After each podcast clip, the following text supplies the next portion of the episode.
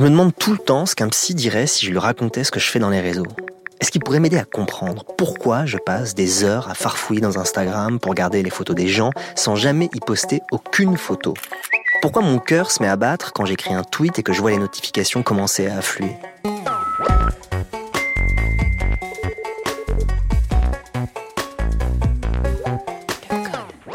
Mais je sais bien que je ne suis pas le seul dans ce cas à avoir des comportements bizarres et à me poser des questions. Je pense que tout ça n'est pas anodin, que ça s'entrechoque avec notre psyché, que ça dit des choses de nous, des choses nouvelles peut-être. Et puis, j'imagine que les psys doivent euh, entendre des choses dans leur cabinet. Les gens doivent leur parler de leur vie numérique, des situations nouvelles qui créent du plaisir, de l'angoisse, du mal-être. De la porte. Bon, j'en étais là quand j'ai lu un livre qui m'a donné envie de rencontrer son auteur. Le livre, c'est Je, une traversée des identités. Un livre qui décrit notamment l'émergence d'un nouveau narcissisme à l'ère numérique, un narcissisme à la fois partagé par tous et enfermant, angoissant, un livre à la fois théorique donc, son auteur Clotilde Guil est prof dans le département de psychanalyse de Paris 8, et pratique, parce que Clotilde Guil est aussi psychanalyste, elle exerce, elle écoute des gens, et ça se sent. Le code a changé. Je dois avouer que je ne suis pas très familier des cabinets de psy. Celui de Clotilde Le Guil borde une grande avenue au centre de Paris. Il est très agréable, pas très grand. Elle, elle est assise dos à une fenêtre qui donne sur la rue. Soit on se tient en face d'elle, un joli bureau en bois entre nous, soit on peut manifestement s'allonger sur le canapé.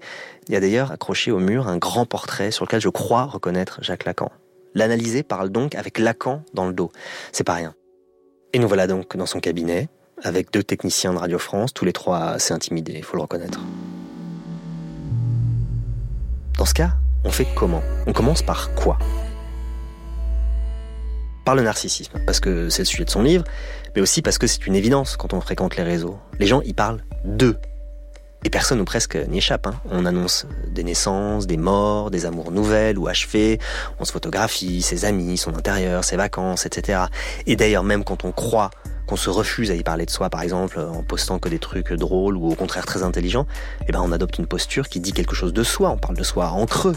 Mais bon, est-ce que pour autant, la notion de narcissisme est la plus apte à qualifier ce penchant? Parce que il y a toujours une connotation négative quand on parle de narcissisme. Mais Freud et Lacan, ils ont bien dit que le narcissisme, c'était une étape nécessaire de la construction de soi. Donc, ça veut dire quoi? Qu'on est tous devenus d'affreux petits êtres jouissant de leur image? L'appel au regard de l'autre et l'exhibition de sa vie à partir d'images, de moments de sa vie, euh, s'inscrit dans une logique narcissique qui est pas pour autant euh, à condamner. Ça, est-ce que hein c'est grave? C'est la question. Bah, pas, du tout. Hmm. C'est-à-dire que par contre, on a le droit de réfléchir à cette logique. Moi, ce que je peux hmm. observer, c'est que euh, cette logique narcissique, elle est aussi source d'agressivité, de rivalité, de mise en concurrence des individus les uns avec les autres, à partir justement de cette exhibition finalement de tout ce qu'on a, cette exhibition des objets, on pourrait dire, euh, de jouissance. Hein, parce que finalement, euh, ce qui est montré en fait euh, dans cette exhibition de la vie, c'est à quel point on jouit de la vie, mmh. à quel point on est heureux, à quel point on n'est pas concerné par le manque. Évidemment, on, pose plutôt des moments joyeux et c'est très bien, voilà. Mais il faut voir ce que ça renvoie et quel effet ça a sur le rapport à l'autre finalement. Hein. Ça crée quand même euh, quelque chose de l'ordre d'une mise en concurrence des individus les uns avec les autres. Mais pourquoi le fait de montrer une image de soi produit mécaniquement une mise en concurrence Déjà, on peut le constater par le fait que la réponse au fait de poster une image de sa vie, c'est par exemple un certain nombre de likes. Eh bien, les likes, ça se compte. C'est pas une réponse qui apporte un sens. C'est pas une rencontre. C'est ah, combien on a eu de likes. Donc déjà, compter les likes, finalement, cette attente du fait d'être plébiscité, mm. finalement, par l'autre, c'est une demande de plébiscite quand même, cette attente. Non seulement elle met un peu en concurrence euh, les individus les uns avec les autres, mais elle est source aussi d'angoisse. Hmm, angoisse, vraiment? Bon, qu'on stresse un peu, que ça provoque des moments de tension, je veux bien, mais de l'angoisse en même temps, il faut jamais oublier que les psys, ils parlent des gens qui viennent les voir, donc des gens qui, d'une manière ou d'une autre, souffrent. Donc, ok, allons-y pour l'angoisse. Mais dans ce cas-là, ce qui m'intéresse, moi, c'est de savoir ce qu'ils angoissent vraiment, ces gens qui viennent parler au psy. Je veux des situations. Cette angoisse, on la voit parce que ça modifie quelque chose dans le rapport à l'autre. Avant qu'il y ait Internet, vous laissez un message sur un répondeur téléphonique, vous ne savez pas quand est-ce que l'autre euh, l'a écouté, vous ne savez même pas s'il l'a écouté. Aujourd'hui avec WhatsApp, un sujet amoureux est pris d'une angoisse terrible à l'idée que, par exemple, non seulement il sait quand l'autre a lu son message, mais il sait qu'il l'a lu et qu'il ne répond pas, et même qu'il l'a lu parfois et qu'il se déconnecte. Vous imaginez l'angoisse? Il vous en parle? Et bien sûr, bien sûr que les sujets Est-ce qu'il vous demande de, de l'aider à comprendre, euh, ou c'est juste pour dire son angoisse? Ce qui est intéressant, c'est que finalement, si on réinscrit ça dans le rapport à l'autre, parce que ça touche pas, mm. on n'est pas euh, en psychanalyse simplement dans une analyse des effets des technologies, hein, mais ce qui est intéressant, c'est de voir en tout cas que ça nourrit et ça augmente l'angoisse concernant euh, les questions qu'on se pose sur les intentions de l'autre. Mm. Est-ce que l'autre m'aime? Est-ce qu'il me désire? Est-ce qu'il me rejette? Euh, Voilà, c'est toutes ces questions qui finalement ne laissent aucun répit au sujet. C'est ça la différence, en fait, parce que ces questions-là se sont toujours posées. Enfin, en amour, la différence, c'est qu'elles sont permanentes, constantes. C'est ça. Et cette dimension de connexion perpétuelle qui crée quand même un état, en fait, euh, de sollicitation libidinale constante. Et là, il y a, y a un effet quand même qui peut être assez ravageant. Je parle évidemment dans le cadre de problématiques euh, d'inquiétude, de souffrance, d'angoisse, euh, voilà, qui nous intéressent en tant que psychanalyste. En écoutant Clotilde Guil, je me dis qu'on rêverait de lire de nouveaux fragments d'un discours amoureux, mais à l'ère numérique. Parce que ce que Barthes raconte de l'attente d'un coup de téléphone, par exemple, c'est très beau, mais euh, ça correspond plus vraiment à notre expérience, ou en tout cas pas comme ça. Euh, Barthes, il écrit L'angoisse d'attente, dans sa pureté, veut que je sois assis dans un fauteuil à portée de téléphone sans rien faire. Bah, on voit bien que l'expérience qu'on a du téléphone dans le cadre amoureux, aujourd'hui, ça se limite pas à attendre dans un fauteuil un coup de fil de l'être aimé. C'est beaucoup plus euh, varié, c'est beaucoup plus compliqué. Il faudrait raconter tout ça. Mais il y a une autre expérience du registre amoureux qui m'intéresse. C'est la rupture. Parce que dans les récits qu'on peut lire ou entendre sur la rupture amoureuse aujourd'hui, je remarque des stratégies hyper complexe et subtil. Il y a ceux qui veulent continuer à voir ce que fait l'autre, d'autres qui voudraient voir et ne peuvent plus parce qu'ils ont été bloqués par exemple, d'autres qui ne voudraient plus voir et voient encore. Bon, il y a tout ça. Mais la question fondamentale, au fond, elle est simple. Est-ce qu'on se sépare vraiment de quelqu'un quand on continue à le regarder vivre dans les réseaux? La séparation avec l'autre hein, suppose aussi de se séparer de l'image de l'autre. On sépare aussi de tout ce qu'on peut savoir sur la vie de l'autre. Or là, il y a une nouvelle possibilité.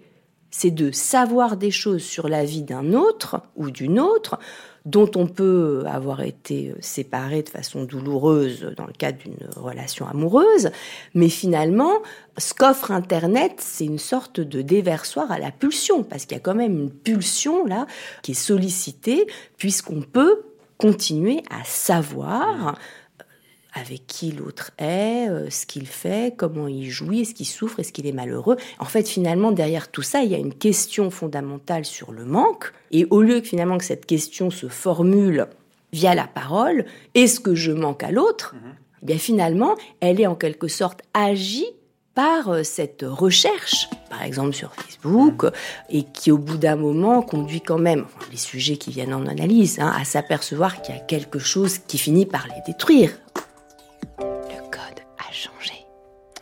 On va arrêter 5 minutes avec l'amour. C'est pas que ça m'intéresse pas, hein, mais je voudrais tester une hypothèse un peu tordue. Après tout, si Internet est un lieu d'expression des pulsions, bon, et même plus simplement un lieu où on s'exprime, où on se raconte, on pourrait imaginer que ça nous aide, que ça fasse sortir des choses qu'on a en nous, des choses qu'on n'exprimerait pas dans d'autres conditions. C'est un peu l'idée que défendent les adversaires de l'anonymat ou du pseudonymat. Ils disent quand les gens se cachent derrière leur clavier, leur pseudo, ils se lâchent, ils se permettent euh, ce qu'ils se permettraient pas de dire s'ils parlaient en leur nom. Bon, c'est une idée qui est pas complètement juste euh, factuellement parce qu'en fait les gens disent euh, autant d'horreur quand ils s'expriment en leur nom, les statistiques le montrent. Hein. Mais on pourrait aussi envisager que c'est pas si mal de se lâcher dans les réseaux, que ça fait du bien, que ça pourrait dispenser d'aller voir le psy. Je teste l'hypothèse. Un sujet qui vient en analyse, à un certain moment, s'aperçoit que les questions qu'il a à se poser sur son existence, la recherche qu'il a à faire, elle restera secrète. Elle ne se partagera pas avec quiconque. Donc là, je dirais que ça, c'est une différence fondamentale. Ce qui est quand même assez extraordinaire euh, dans la psychanalyse, c'est que euh, on crée un lieu. c'est Freud qui a inventé ça. Hein, c'est l'invention d'un lieu où on peut tout de même parler à un autre de ce dont on ne peut parler à personne. C'est précieux. donc c'est hein. l'inverse d'Internet qui est ne parler à personne de. parler à tout le monde, euh, finalement, de essayer de parler à tout le monde, effectivement, de ce qu'on n'arrivera pas finalement à partager.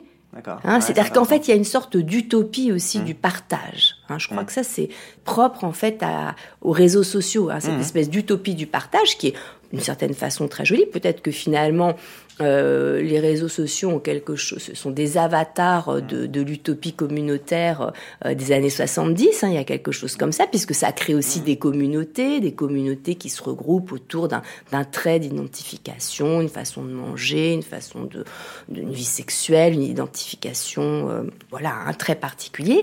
Donc ça, c'est aussi ce que Freud et Lacan entendent par logique narcissique, une logique narcissique au sens nous sommes tous semblables, nos moi sont identiques et nous partageons finalement ensemble notre être. Voilà. Alors que la démarche analytique consiste à accepter hmm. qu'il y a quelque chose de profondément singulier en soi et à l'assumer finalement, à pas penser qu'on va pouvoir le retrouver chez hmm. l'autre, qui n'est pas pour autant un défaut, mais qui ne peut pas être partagé avec tout le monde, qui ne hmm. peut pas être partagé dans la conversation commune et qui ne peut pas être partagé sur Internet, mais qui a à être dit dans des conditions très particulières de parole, qui donnent un statut à la parole aussi très privilégié et très précieux. Ah ouais, j'aime bien cette idée. Cette idée d'une antinomie fondamentale entre la démarche analytique et Internet, entre la singularité que postule l'analyse et ce principe de communauté qui est super puissant dans les réseaux. Et tu ne décroches plus ça m'écorche. Je m'efforce de rester fort. À la part esselée, tu m'as laissé sonner. Pas pour me réjouir, mais je sais que c'est moi qui lasse. Ton cœur n'aime pas le faux. Mes excuses font pas d'effet.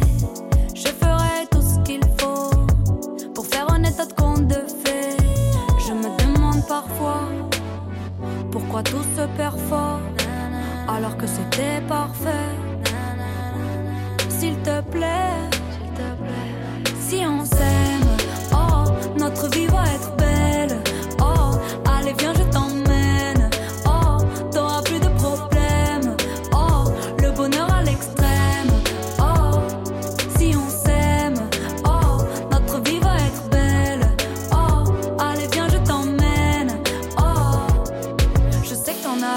ma voix qui déraille dès que je te parle de mon ex sans faire le vide en moi. Il suffit d'un mot de travers pour que la discussion dérape. Parce que la peur de réavoir mal prend toute la place. Tu as perdu confiance, j'en ai bien conscience. Pourtant mes yeux ne mentent pas. Les jours n'ont plus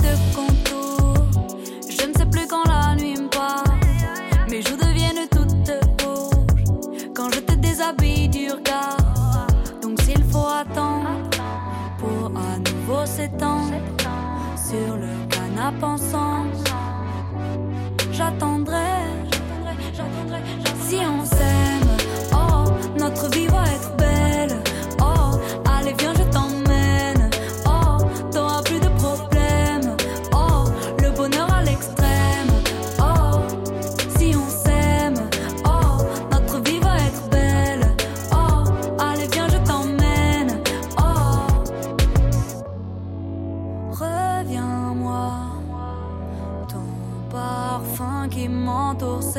plus qu'une armure, mon amour. Si on s'aime, oh, notre vie va être belle. Oh, allez, viens, je t'emmène. Oh, t'auras plus de problèmes. Oh, le bonheur à l'extrême. Oh, si on s'aime, oh, notre vie va être belle. Oh, allez, viens, je t'emmène. Oh, allez, viens, je t'emmène. Le code a changé.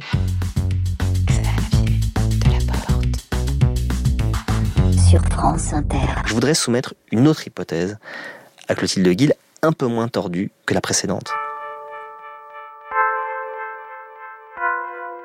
On parle beaucoup de surveillance euh, avec les technos. Bon, c'est une réalité, hein. on est surveillé, on le sait depuis longtemps, les révélations de Snowden n'ont fait que confirmer spectaculairement, beaucoup d'États exercent une surveillance de masse sur leur population via les réseaux.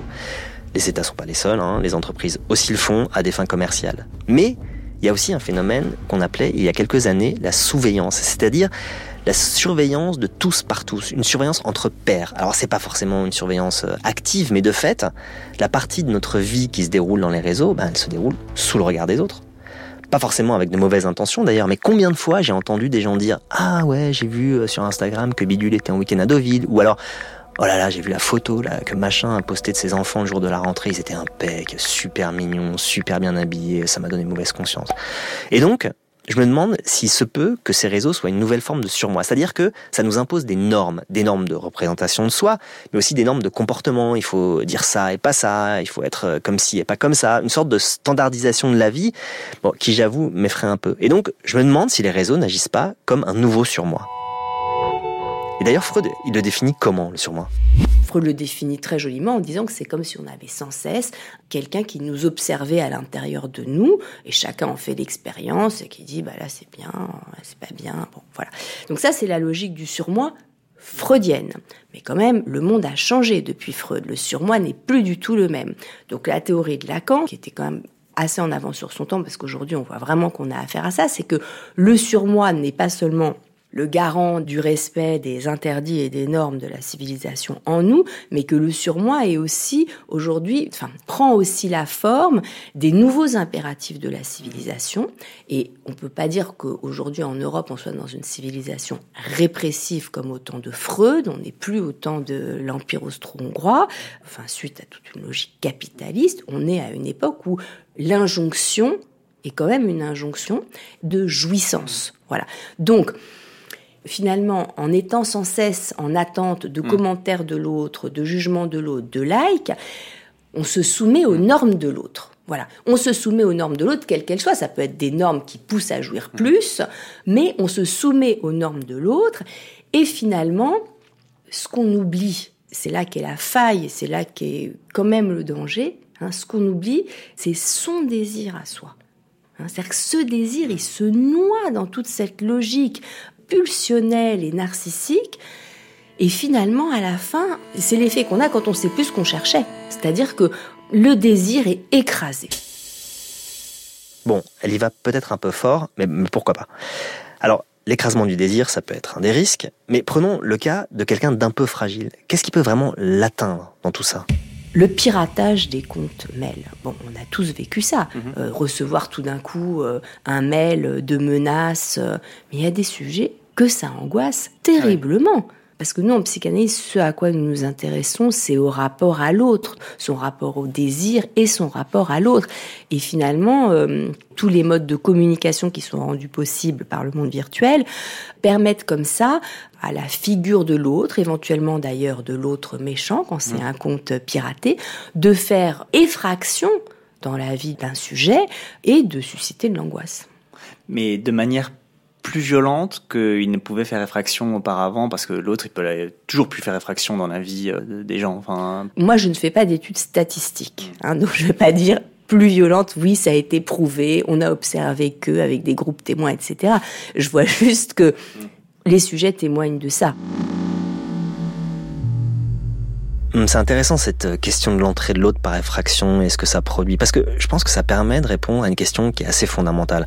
Pourquoi on ressent avec une telle violence les mails désagréables ou les commentaires désagréables ou les tweets désagréables qui nous sont adressés? Pourquoi on n'arrive pas à ne pas y répondre? C'est une question que je me suis souvent posée quand je travaillais à rue 89. Rue 89, c'est un site euh, d'information qui, euh, à sa création, reposait sur la participation des lecteurs, qu'on appelait d'ailleurs les riverains.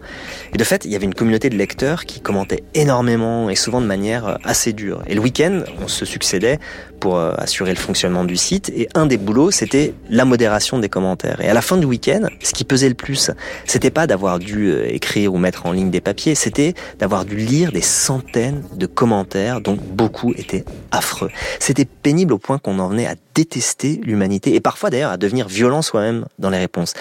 Et donc, je me suis toujours demandé ce qui se jouait là. Mais si ça met en jeu le rapport à l'autre, ben ça offre aussi des possibilités parce que on peut se présenter sous différentes formes à l'autre. Et souvent d'ailleurs, je repense à mon adolescence euh, qui a eu lieu dans un monde pré-numérique. Donc, comme beaucoup d'adolescences, ben, la mienne, elle a consisté euh, à me rêver chaque matin une nouvelle personne. Hein. Un jour, j'étais Rimbaud, euh, un autre jour, j'étais un espoir du tennis français. Le week-end, évidemment, j'aurais rêvé d'être un minet qui emballe les filles. Bon, le problème, c'est que l'extension du transformisme était limitée par ma garde-robe hein, et par le fait que mon réseau amical était relativement stable et restreint. Alors, souvent, je me dis que si j'avais grandi dans les réseaux, eh ben, j'aurais pu expérimenter ces différentes personnalités, j'aurais pu en jouer. D'où la question que je me pose, est-ce que cette possibilité que donnent les réseaux de jouer avec les identités, de jouer avec les comptes, euh, avec les pseudos différents, est-ce que cette possibilité modifie ce processus fondamental de la constitution de l'identité au moment de l'adolescence? Je pense pas que ça modifie. Je pense que c'est une modalité euh, qui est là, qui est présente effectivement. Ce qui est intéressant pour nous, c'est de voir comment euh, un adolescent euh, finalement essaye de construire quelque chose ou essaye de traverser une situation en se servant éventuellement de l'image justement qu'il montre de lui sur les réseaux sociaux ou de ce qu'il cache.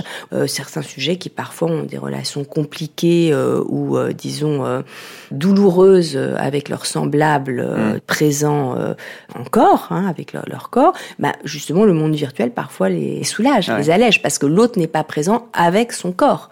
Euh, vous voyez bien que c'est plus facile de répondre rapidement à quelqu'un par un texto, c'est pas la même chose que de lui téléphoner ou de lui parler, et puis c'est pas la même chose que de le voir. Si vous décommandez un rendez-vous par texto, c'est pas la même chose que si vous téléphonez à la personne pour lui expliquer que vous pouvez pas venir. Le texto permet de mettre entre parenthèses quelque chose du corps, d'une certaine mm. façon. Et donc, pour certains sujets qui ont du mal finalement à prendre place dans le monde avec leur corps, leur corps sexué, eh bien euh, là, pour le coup, le monde virtuel peut aussi euh, représenter euh, une façon de se sociabiliser qui les inscrit quelque part. Ah, le corps. Ça me fait penser à un truc. J'ai entendu parler de gens qui suivaient une analyse par Skype. Alors soit temporairement pour cause euh, d'un long séjour à l'étranger par exemple, parfois plus durablement. Et donc je voudrais savoir si pour Clotilde Guil, il est possible de mener une vraie psychanalyse par Skype. Pour ma part, en suivant, disons, ce que j'ai mhm. appris à partir de Lacan, ce n'est pas possible. Alors pourquoi c'est pas possible? Eh bien, quelle est la différence entre parler avec un autre par Skype et parler avec un autre dans un cabinet? Ben Justement, le corps n'y est pas. La voix, d'une certaine façon, mm. mais enfin quand même dématérialisée, parce que la voix n'est pas là avec le corps, elle est en quelque sorte détachée du corps. Et enfin, je trouve que c'est très intéressant comme question, parce que justement, ça permet de préciser ce qu'est la psychanalyse. La psychanalyse, c'est une expérience de parole, mais avec le corps, pas sans le corps. Hein, c'est pas juste une expérience de recherche, même intellectuelle, de hmm. connaissance de soi. Ça passe par le corps. Et le voir, ça suffit pas? Ben non, mais en plus, la psychanalyse est quand même fondée, dans sa version classique, sur une mise entre parenthèses du regard. Donc euh, ça peut pas être fondé sur le voir. Après, on peut tout à fait faire une analyse en face à face, mais ce qui compte, c'est la présence du corps. Ça, c'est une première chose mmh. très importante. Et la deuxième chose, c'est que le travail dans l'analyse passe aussi par l'interprétation, mais l'interprétation, c'est aussi la coupure, c'est aussi l'interruption. Et c'est pas la même chose de faire une coupure en se déconnectant d'un entretien par Skype mmh. et de faire une coupure justement en s'extrayant d'un lieu où on a été avec son corps. D'ailleurs, ça me fait penser à une série de photos postées sur Instagram par mon ami Philippe Mangeot. À chaque fois qu'il sortait de chez son psy et qu'il se retrouvait dans la rue, il prenait une photo et la postait un peu au hasard, pas vraiment au hasard. Souvent c'était assez drôle et c'est évident qu'il n'aurait pas pu faire ça s'il avait interrompu sa psychanalyse euh, sur son ordinateur euh, par Skype. Bon.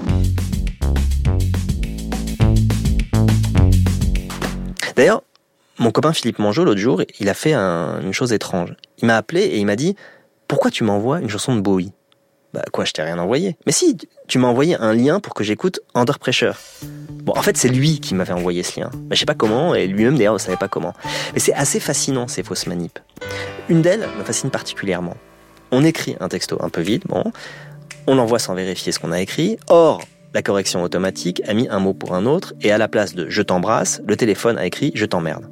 Alors la question est la suivante. Sachant que les suggestions de mon téléphone sont faites à partir des mots que je tape le plus souvent, est-ce qu'on peut considérer qu'il s'agit là d'un lapsus? Et donc qu'on doit l'interpréter comme tel c'est très rigolo comme question, euh, c'est parce que ça nous est tous arrivé. Ah oui. voilà, ça nous arrive tout le temps. voilà.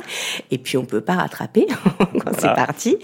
Néanmoins, je pense que ça, on peut pas en faire une règle. On peut pas dire que ça vaut un lapsus. D'abord parce que effectivement, il y a cette suggestion qui va plus vite en fait mmh. que finalement le, le geste lui-même de taper le mot. Et ensuite parce que on pourrait dire il y a lapsus s'il y a aussi une interprétation de l'autre. Je vais prendre un exemple. Je ne sais pas si vous avez lu le roman de Pascal Bruckner qui s'appelle Un bon fils. Ah non. Bon, donc c'est un roman où il témoigne du bon fils qu'il a été par rapport au fait qu'il était habité par une haine viscérale à l'égard de son père, euh, qu'il avait des bonnes raisons de haïr, je vous laisserai découvrir. Et donc, il parle de la, un moment de la fin de la vie de son père, et donc il, lui envoie un message, son père est souffrant, il lui envoie un message, ce père qu'il est, qu'il déteste, qui est un père qui a des opinions le péniste, enfin qui a, qui a une espèce de personnage vraiment qu'il dépeint en tout cas comme un personnage assez euh, terrible. Donc il termine son texto en écrivant je t'embrasse et ça va trop vite, je je t'aime. Et le père reçoit voilà ce message. Et il écrit là-dessus en disant que pour lui ça a été terrible parce que vraiment il n'avait pas envie d'écrire ça à son père. Alors là, je trouve que c'était intéressant parce que lui, il en a fait quelque chose. Il a écrit mm. sur l'effet qu'a produit en lui justement ce raté euh, technologique. Hein. Alors on peut pas dire que en fait il voulait lui dire je t'aime. On peut pas, ah, dire, ça. ça. Non, on peut pas dire ça. Alors que s'il l'avait dit par la parole, on aurait pu le dire. Voilà. Mais par contre, ce qu'on peut dire, c'est que c'est intéressant tout de même qu'il le reprenne et qu'il explique pourquoi est-ce que ça a été pour lui finalement aussi une euh, telle contrariété et presque une colère que cette déclaration d'amour soit partie alors qu'il n'avait pas du tout envie de la faire? Mais pourquoi on peut pas dire que c'est pareil? Pourquoi on peut pas dire que ce qui sort de ses doigts c'est parce qu'il sort de sa bouche Parce que d'abord, il y a quand même la question de la, manipulation de l'outil. C'est-à-dire que quand on tape quand même euh, sur des touches, euh, ces touches qui sont très rapprochées les unes des autres, enfin, il y a quand même aussi une marge d'erreur. Disons, on a quand même le droit à une marge d'erreur technologique. On va pas, faut pas interpréter tout à tort et à travers.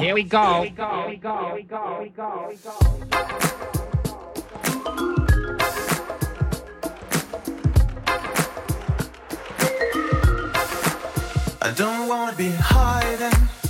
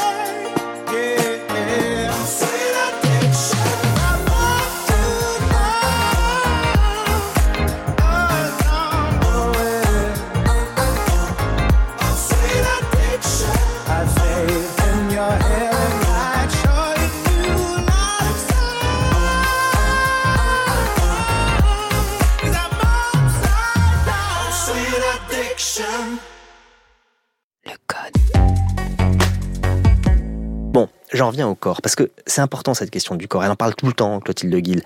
L'expérience numérique a quelque chose de particulier, c'est ce qu'elle fait du corps. Bon, il est représenté partout, mais absent physiquement. C'est-à-dire que dans notre vie numérique, on communique, on apprend, on jouit, on s'énerve, mais en l'absence d'autres corps. J'imagine que ça doit changer notre rapport au corps.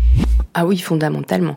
C'est ça le paradoxe. D'un côté, il y a une euh, sorte de mise entre parenthèses du corps par le monde virtuel, hein, et d'un autre côté, il y a une réduction du corps à un organe qui est la vue, Ouais. enfin l'œil. hein, on pourrait dire la vue et le regard.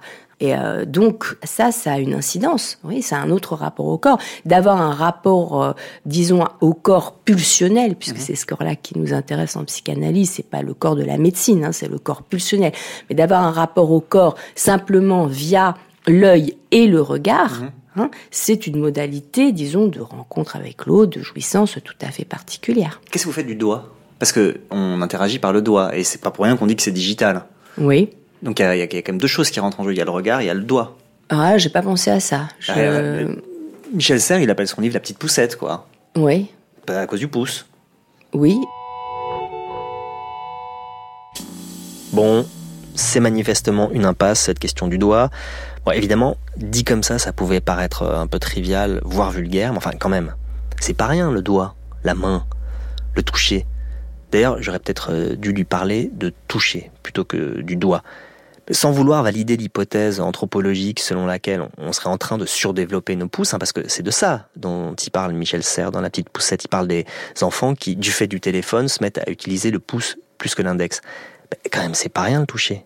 Il suffit de regarder la manière dont certains caressent leur téléphone. Je trouve ça mais absolument fascinant. Par exemple, le vénérable Pieraski, chroniqueur international de la matinale d'Inter, il caresse son téléphone d'une manière très particulière, avec le plat de la main, dans toute la longueur de l'écran. C'est très sensuel. hein. Mais bon, sans aller jusque-là, il y a toute la question de la manipulation de la machine qui est essentielle, par exemple, dans le jeu vidéo. Le jeu vidéo, c'est pas simplement une expérience euh, du regard, c'est aussi une expérience de la manipulation. D'ailleurs, c'est un, critère de la jouabilité. hein.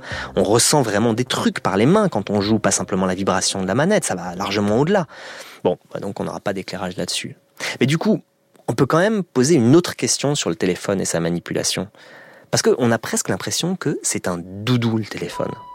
Est-ce qu'on peut donc considérer qu'il est comme un objet transitionnel au même titre que ces objets dont le grand psychanalyste Winnicott dit qu'ils sont choisis par l'enfant comme des objets intermédiaires qui sont pas vraiment le corps de la mère, mais pas vraiment des objets extérieurs non plus?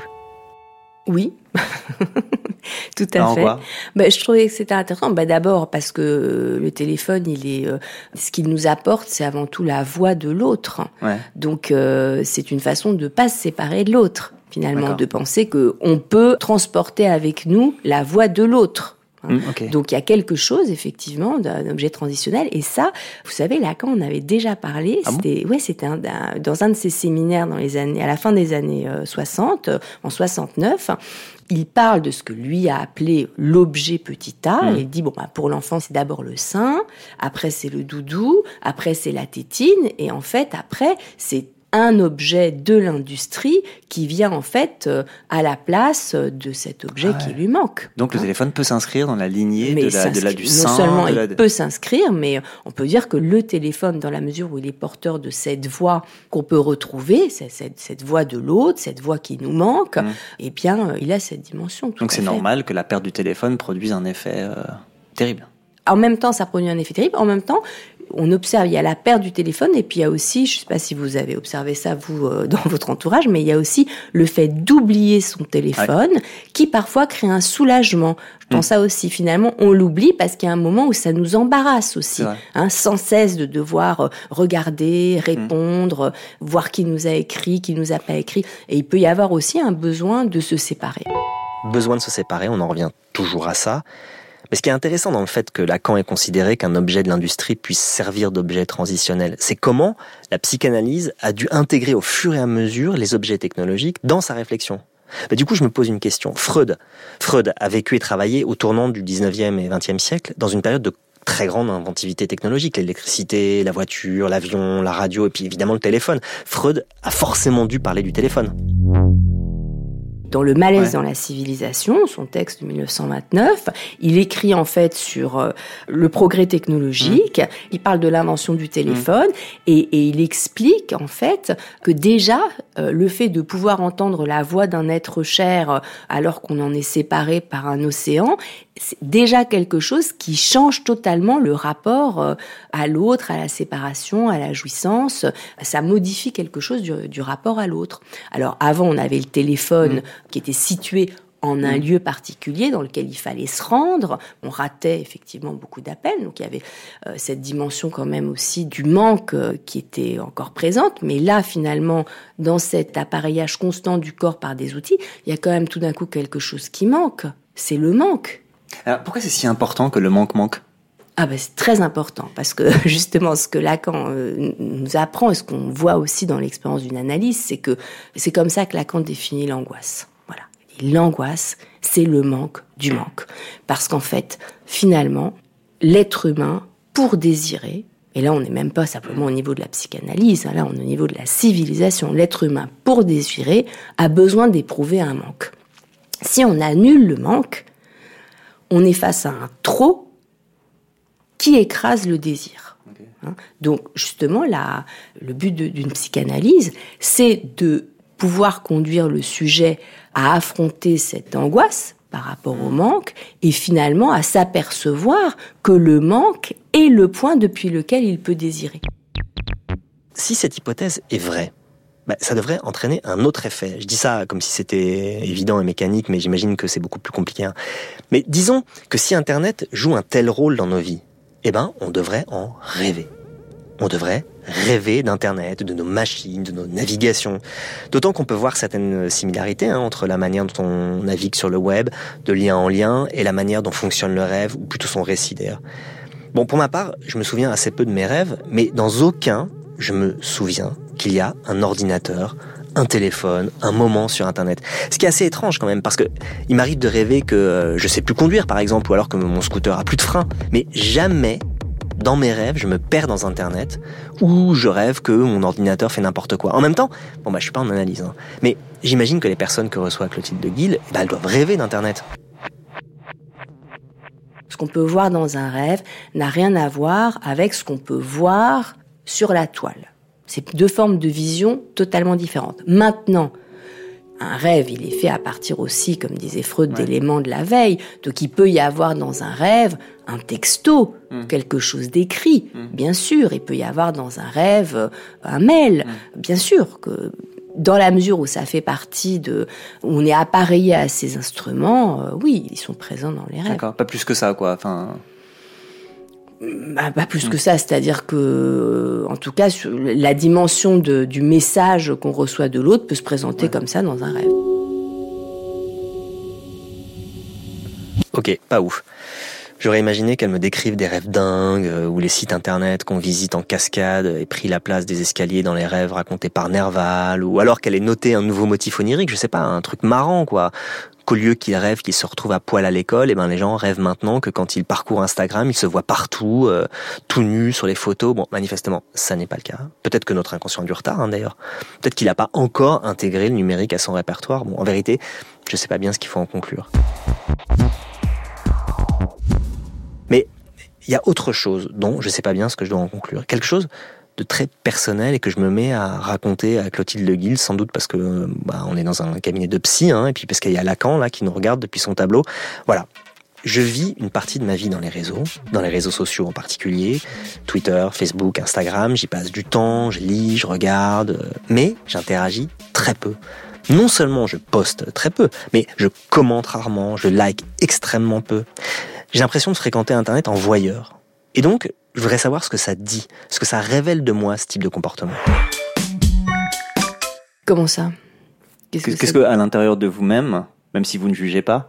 Mais ça pose pas, de... enfin, ça, ça vous pose un problème Ah bah ouais. Bah, c'est quand même un lieu où on est censé plus ou moins participer. Si on fait juste euh, que regarder, non? Bah, euh, ça pose un problème si ça pose un problème pour le sujet. Ouais, bah ouais, ça me pose un problème. Je trouve ça bizarre de faire ça. C'est-à-dire que, en fait, nous, on aborde ce qui pose problème à partir de ce qui pose problème au sujet. Voilà, on va pas dire euh, ah bah oui, les sujets qui font ça, c'est un problème. Voilà, on n'a pas des normes sur ce qu'il faut faire, ce qu'il faut pas faire. Donc si un sujet va dire je regarde, je voudrais poster, mais je n'ose pas bah poster. ce que, je n'ai jamais entendu, parce que c'est pas. Voilà, moi, ça me gêne, franchement, parce que j'ai cette tendance-là. J'ai tendance à regarder ce qui se passe dans les réseaux sans participer. Bon, on en parlera.